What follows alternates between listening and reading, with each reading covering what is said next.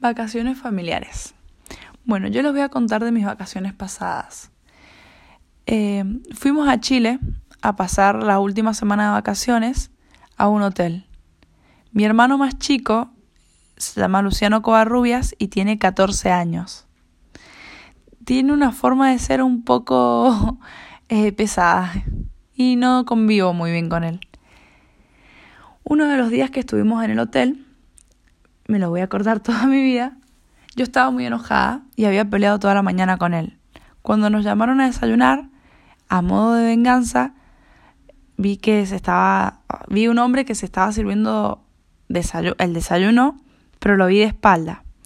Yo pensando que era mi hermano, me acerqué y lo abracé por el cuello y le acerqué la boca al oído y le dije despacito, seguí comiendo que así vas a quedar gordo.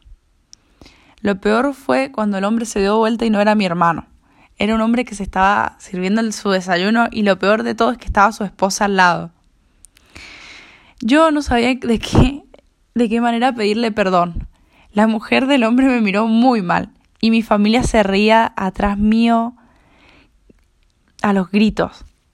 Fue una de las situaciones más incómodas y humillantes de mi vida.